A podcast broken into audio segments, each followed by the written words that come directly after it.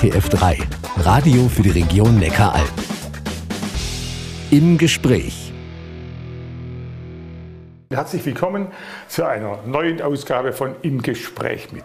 Unser heutiger Gast ist ein markantes Urgestein der Grünen, ehemaliger Landtagsabgeordneter, Bundestagsabgeordneter, dann natürlich Fraktionsvorsitzender und auch ehemaliger parlamentarischer Staatssekretär. Wir freuen uns sehr, dass er hier ist. Herzlich willkommen, Herr Rezzo Schlauch. Hallo, grüß Gott. Äh, ich fange mit einem aktuellen Zitat an, das ich zufällig gefunden habe. Die Welt, Europa und natürlich vor allem auch Deutschland befinden sich in einem rasanten gesellschaftlichen und technologischen Wandel. Was beunruhigt Sie am meisten, Herr Schlauch? Die größte Gefahr sehe ich im Auseinanderdriften von Europa äh, durch nationalistische Kräfte, insbesondere in den osteuropäischen Ländern. Und wenn man das in Kontext zur Weltpolitik, Stichwort USA und Trump, Stichwort auf der anderen Seite China äh, setzt und Europa hält nicht zusammen, dann ähm, werden wir als Deutsche am stärksten und am, äh, am stärksten darunter leiden. Wir versuchen nachher vielleicht doch die eine oder andere Lösung aufzuzeigen. Ich will ein bisschen biografisch beginnen. Geboren in Gerabrunn bei Göppingen ist das Abitur, Gymnasium, Künstlersau, Studium Freiburg und Heidelberg Jura. Frage meinerseits, was hat Sie in Ihrer schwäbischen Kindheit und badischen Jugendzeit am meisten geprägt? Also Schwäbisch muss ich zurückweisen, weil das ist Hohenlohe und Hohenlohe ist Franken.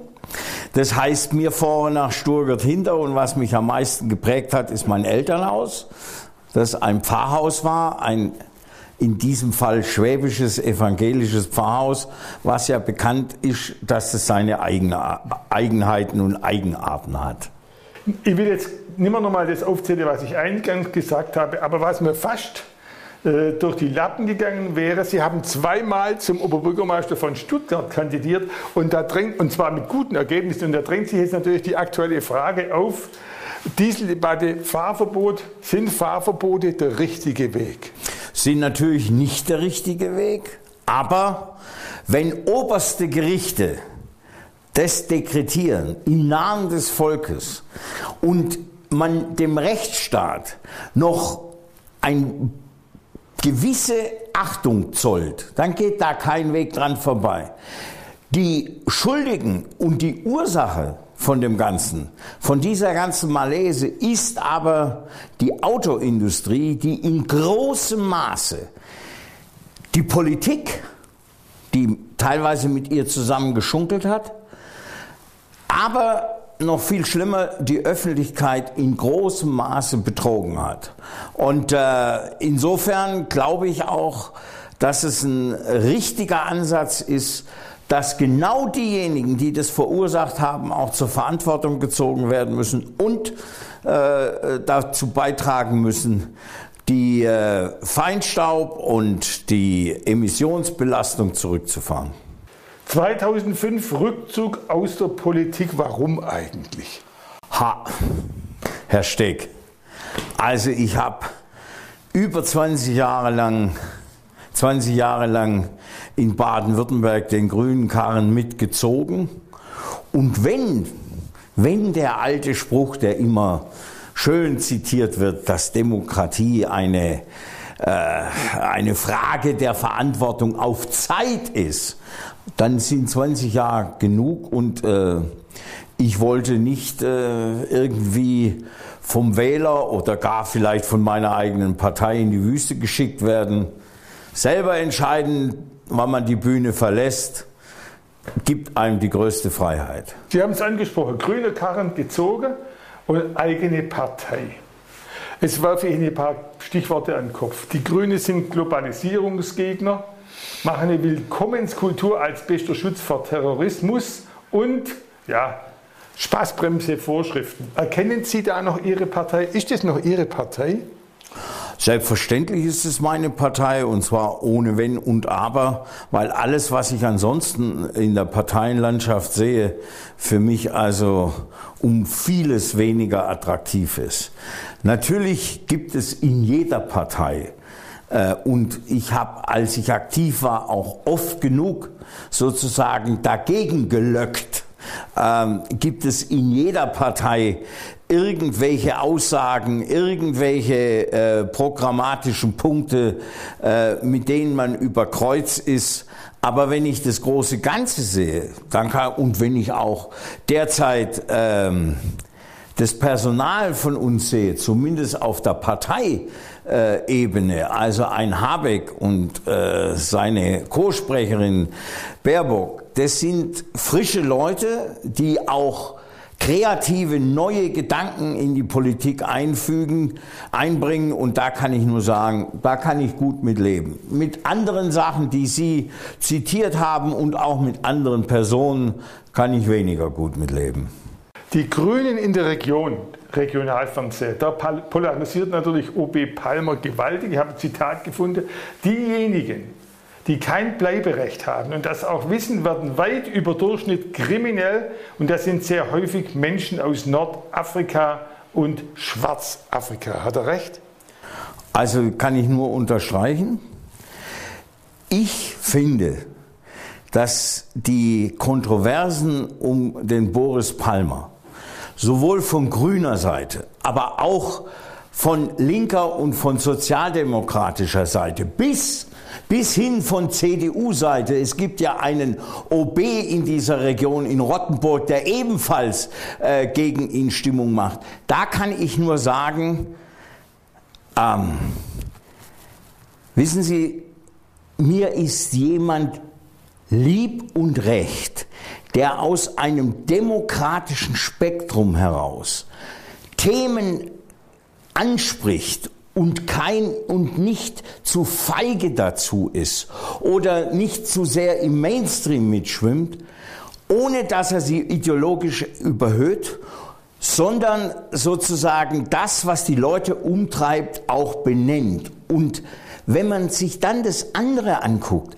dass er in Sachen Integration, in Sachen Unterbringung der Flüchtlinge brillante und, und vorbildliche Arbeit leistet, dann würde ich den Kritikern raten, sie sollen mal ein bisschen, ein bisschen abrüsten, also man kann froh sein, oder ich jedenfalls bin froh, dass jemand, von dem man genau weiß, dass er kein Rassist ist, von dem man genau weiß, dass er kein Rechtsaußen ist, dass er diese Themen sozusagen für diejenigen anspricht, die im Grunde genommen sich davor scheuen.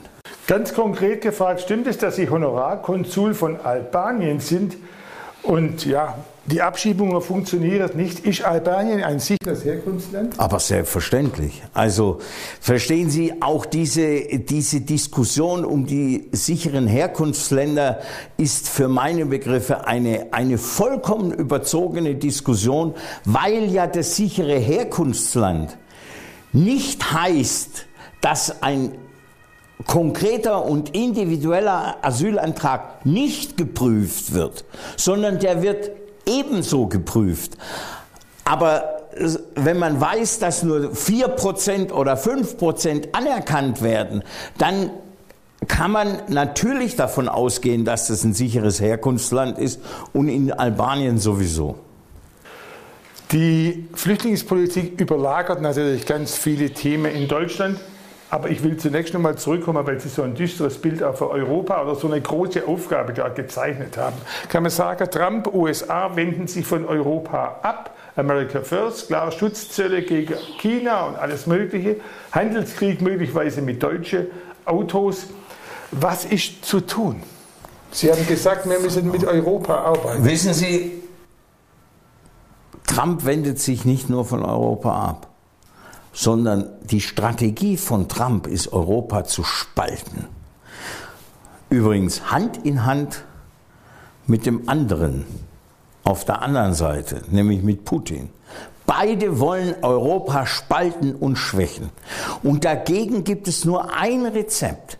Wenn Europa nicht sich bald sammelt und nicht bald mit einer Stimme spricht, und zwar außenpolitisch, äh, sicherheitspolitisch, dann sehe ich wirklich schwarz und, äh, und düster. Und ich glaube, dass es auch höchste Zeit ist für die Bundesregierung, den ausgestreckten Arm, es ist der einzige, der sozusagen eine Vision von Europa hat, von Macron zu packen und zu sagen, okay, lasst uns dieses Europa stabilisieren, möglicherweise auch mit Kerneuropa für diejenigen, die wollen und diejenigen, die nicht wollen, eben äh, äh, was anderes vorsehen, aber gegen Amerika, gegen die USA, gegen Russland und gegen China, das dann eher wirtschaftspolitisch, aber auch, äh, auch äh, äh, kulturell, äh, können wir nur bestehen, wenn wir mit einer starken, geeinten Stimme sprechen. Das Problem scheint jetzt mir aber zu sein, Solidarität ist schwierig für Europa. Es gibt ja auch viele, die unsere Handelsbilanzen intern von den Nachbarn sehr beneiden. Und auf der anderen Seite, die Realität sieht so aus, ja, dass, die Recht, dass der Rechtsruck den Nationalismus befördert. Wir haben ein Problem mit dem Handelsüberschuss, den kann man nicht einfach nur vom Tisch wischen und sagen, ah, wir haben halt die guten Produkte. Wir äh, hätten viel mehr Möglichkeiten, beispielsweise äh, unsere eigene äh, Industriepolitik nach vorne zu bringen, unsere Infrastruktur mit Investitionen nach vorne zu bringen. Es ist ein Armutszeugnis, dass sowohl die Regierung wie auch die Industrie nicht in der Lage ist, sozusagen die Zukunftstechnologie Batteriezellenproduktion in Deutschland äh, äh, äh, zu realisieren. Und auch in der Infrastruktur, Stichwort ÖPNV und Stichwort äh, äh, Massenverkehr und Verkehrspolitik und so weiter, gäbe es unheimlich viel zu tun und äh, sozusagen sich nur auf den guten Zahlen auszuruhen und, zu, und im Grunde genommen auf in einer Oase äh, äh, zu leben und wir sind die Starken, das reicht nicht. Es gibt natürlich, wenn man ein bisschen am Schluss den Blick auf die Zukunft richtet, mir drohen natürlich auch im digitalen Bereich, ja, Google, Apple, Microsoft, da haben wir eigentlich nichts entgegenzusetzen. Wer die Daten hat, hat natürlich auch politisch die Macht. Haben wir das Digitale auch komplett verschlafen? Haben wir verschlafen? Ja, aber unsere, äh, das würde ich äh, sozusagen nicht als große Gefahr ansehen, denn wir können das kompensieren. Wir können das kompensieren mit einer unglaublich innovativen mal abgesehen von der Autosindustrie, einer unglaublich innovativen Industrie, einer Industrie, die auch in der Lage sein wird und sich jetzt damit auch mehr und mehr beschäftigt, sich untereinander zu vernetzen, Stichwort Industrie äh, 4.0. Also da bin ich nicht so skeptisch, da bin ich nicht so pessimistisch. Das ist unsere Stärke und wenn wir diese Stärke sozusagen nicht verspielen, können wir auch gegen diese Übermacht der Digitalkonzerne wie Google etc. bestehen. Am Schluss, wir haben persönlich biografisch begonnen. Trotz dieser düsteren Prognosen überall in den Weltkrisen machen Sie persönlich einen sehr optimistischen Eindruck. Haben Sie für unsere Zuschauer ein dazu passendes Lebensmotto? Ja, also ich äh, war immer jemand, der gern gelebt hat. Äh, Carpe diem, pflücke den Tag und äh, Trübsalblasen bringt nicht weiter. Vielen Dank, Herr Schlauch.